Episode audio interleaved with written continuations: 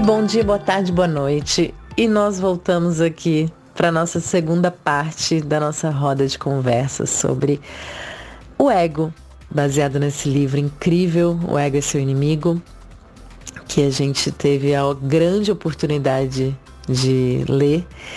E continuamos, obviamente, com o nosso convidado incrível, Paulo Rabelo, falando aqui sobre a sua trajetória, sobre como lidar com o ego dentro da nossa empresa e dentro da, dessa trajetória toda que ele já percorreu. Então, vamos dar continuidade aqui? Vamos lá. Paulo, e assim, eu, eu vou até falei assim, eu vou fazer uma pergunta que nem estava no script aqui, mas que tá me deu, deu vontade assim de fazer você é, com, com a sua resposta, né? Como que você é, procura, assim, trabalhar o seu ego? Quais são as suas ferramentas internas, assim, ou externas, enfim, qual o caminho que você traça para você estar tá sempre trabalhando o seu ego?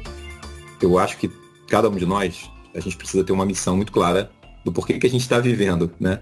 Assim, o que que te norteia, né? o que que te faz ser você. Então, é, eu acho que você precisa entender assim quais são os seus valores, e, e, só voltando na tua pergunta para o passado, assim, para mim o, o, o, sucesso ou o fracasso tem a ver o quanto eu estou distante ou estou próximo dos meus valores.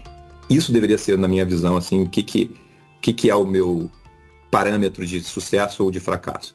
Então, assim, toda vez que eu estou fazendo, eu estou agindo de uma maneira em que eu não estou agindo de acordo com os meus valores, eu tenho que reconhecer isso, né?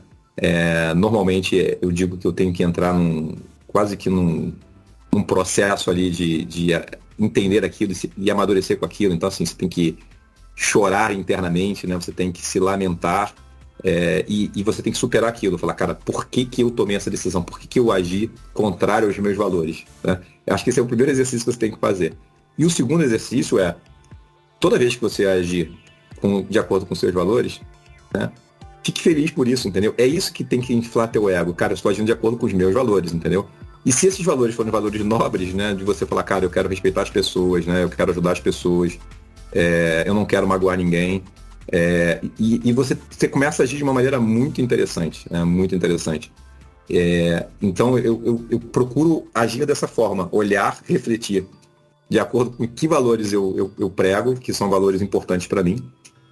E toda vez que eu tenho que tomar uma decisão difícil, eu procuro pensar o seguinte, eu estou agindo de acordo com os meus valores para essa decisão. Né? É, eu estou em linha com esses meus valores. Se eu não estiver em linha, e isso é uma dificuldade, Ju, porque é, olhando assim na pergunta que você também fez no passado, assim, momentos difíceis foi quando eu tive que fazer coisas que eram contrárias aos meus valores. E aí, cara, é bem difícil, bem difícil. Aí eu tive que passar quase que Vou, vou, confidenciar um momento importante. Assim que eu cheguei no entretenimento, eu, eu tive uma série de choques de valores, de coisas que aconteciam e que não eram de acordo com os meus valores.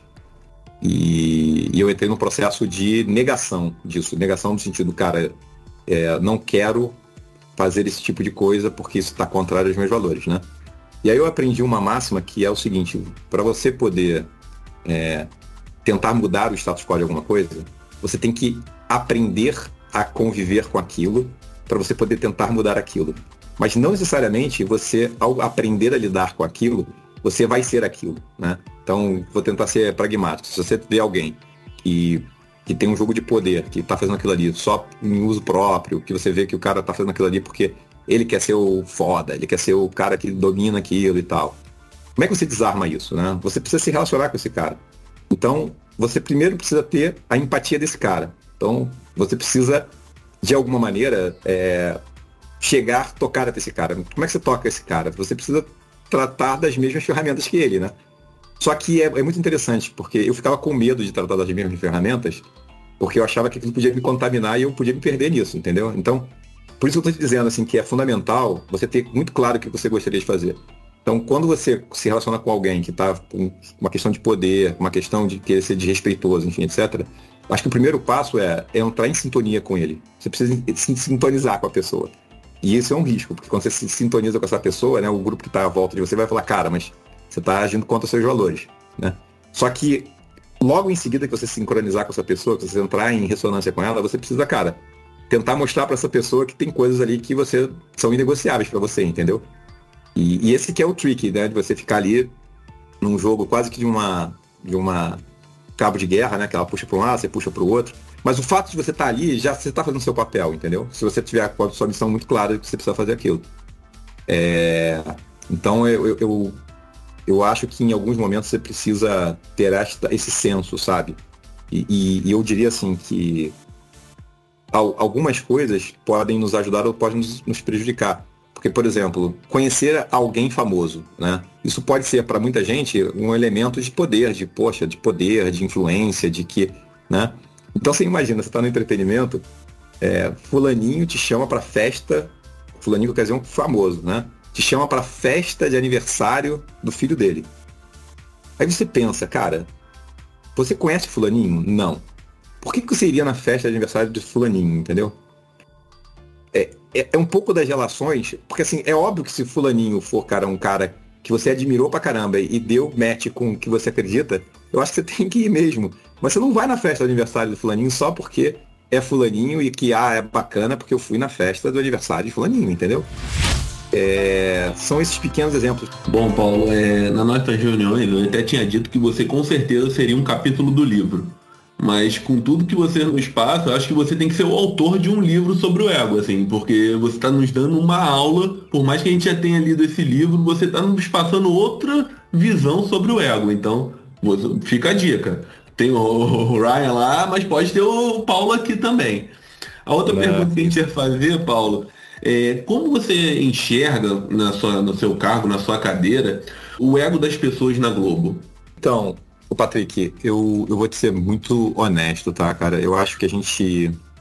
Eu costumo dizer o seguinte, é, porque a gente não pode confundir duas coisas para mim. Uma é que benefícios você vai ter por você ser um profissional de sucesso. Esse é um item. O outro é que benefícios extras você acha que você tem que ter porque você é um profissional de sucesso. Vou te trazer assim dois exemplos bem legais. Né? O primeiro deles é o seguinte: parei um dia é, o carro nos estúdios Globo e, cara, sem querer, e, e foi realmente sem querer porque eu tava é, já vindo no carro, falando no celular, não sei o que. Então, cara, parei o carro com a roda é, um pouco em cima da, da faixa que estava dividindo duas, duas vagas, né?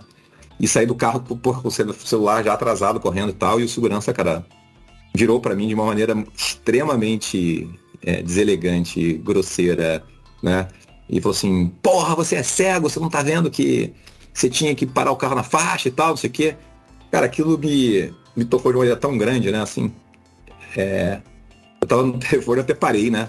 Porque ali eu tive duas sensações, né? A primeira, assim, de que, pô, eu fui agredido, né? Porque, na minha cabeça, de graça, porque...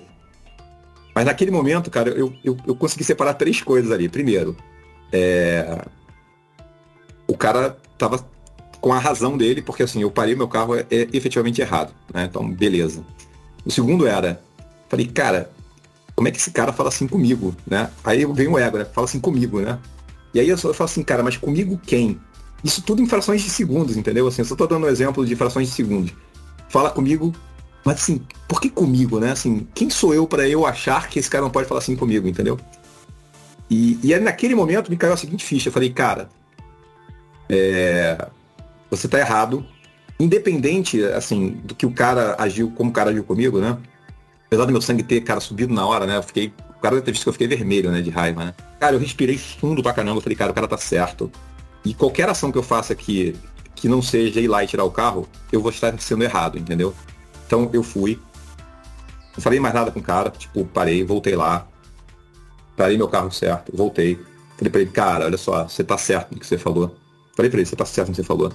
É, eu só acho que você tem que ter um pouco de cuidado quando você lida assim com as pessoas, porque é, eu não tinha intenção de parar o carro ali, acho que você me chamou a atenção, mas acho que você me chamou de uma forma rude e tal.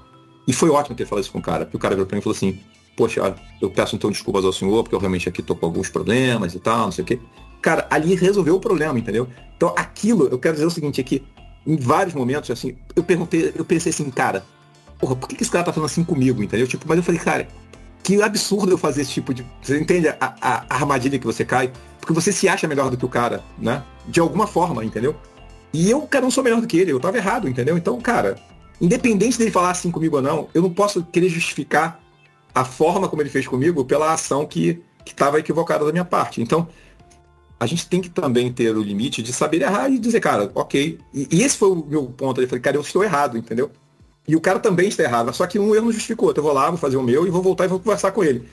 Se era outro cara, tinha mandado o cara, ah, não vou tirar porra nenhuma, não sei o quê, vou falar com o teu chefe, que absurdo. Cara. Mas essa é a relação que, que é o limite, entendeu? De você falar assim, porra, esse cara não podia me tratar assim. Mas, cara, as pessoas podem fazer o que elas quiserem fazer. Né? E cabe a você tomar a decisão de como você vai querer tratar elas, entendeu? É, a gente deveria olhar um cargo de liderança com, com, com muito critério, né? Porque assim, as equipes nos olham, vão nos julgar sobre, sobre esse tema, entendeu? Então, como é que você quer ser? Que líder você quer ser? Você quer ser um líder, né? Que seja é, admirado, você quer ser um líder onde as pessoas possam ter confiança em você, ou você quer ser um líder que só simplesmente toma decisão e dane-se os outros, entendeu? É bacana ver como você consegue administrar o seu próprio ego, assim, na posição que você ocupa e passando isso para as pessoas abaixo, né? Eu acho isso bem importante para todo mundo da sua área. E Paulo, para finalizar aqui as nossas perguntas, é, na sua visão, o que, que a gente deveria fazer para transformar e trabalhar tanto o nosso ego quanto dos nossos parceiros aqui dentro da Rede Globo? Cara, eu, eu acho o seguinte, eu, eu acho que dentro da Globo as pessoas têm muita pressão, né? Então todo mundo é muito pressionado. Eu acho que não só na Globo, acho que no mercado de trabalho todo mundo tem muita pressão, todo mundo quer entregar, entregar, entregar, entregar.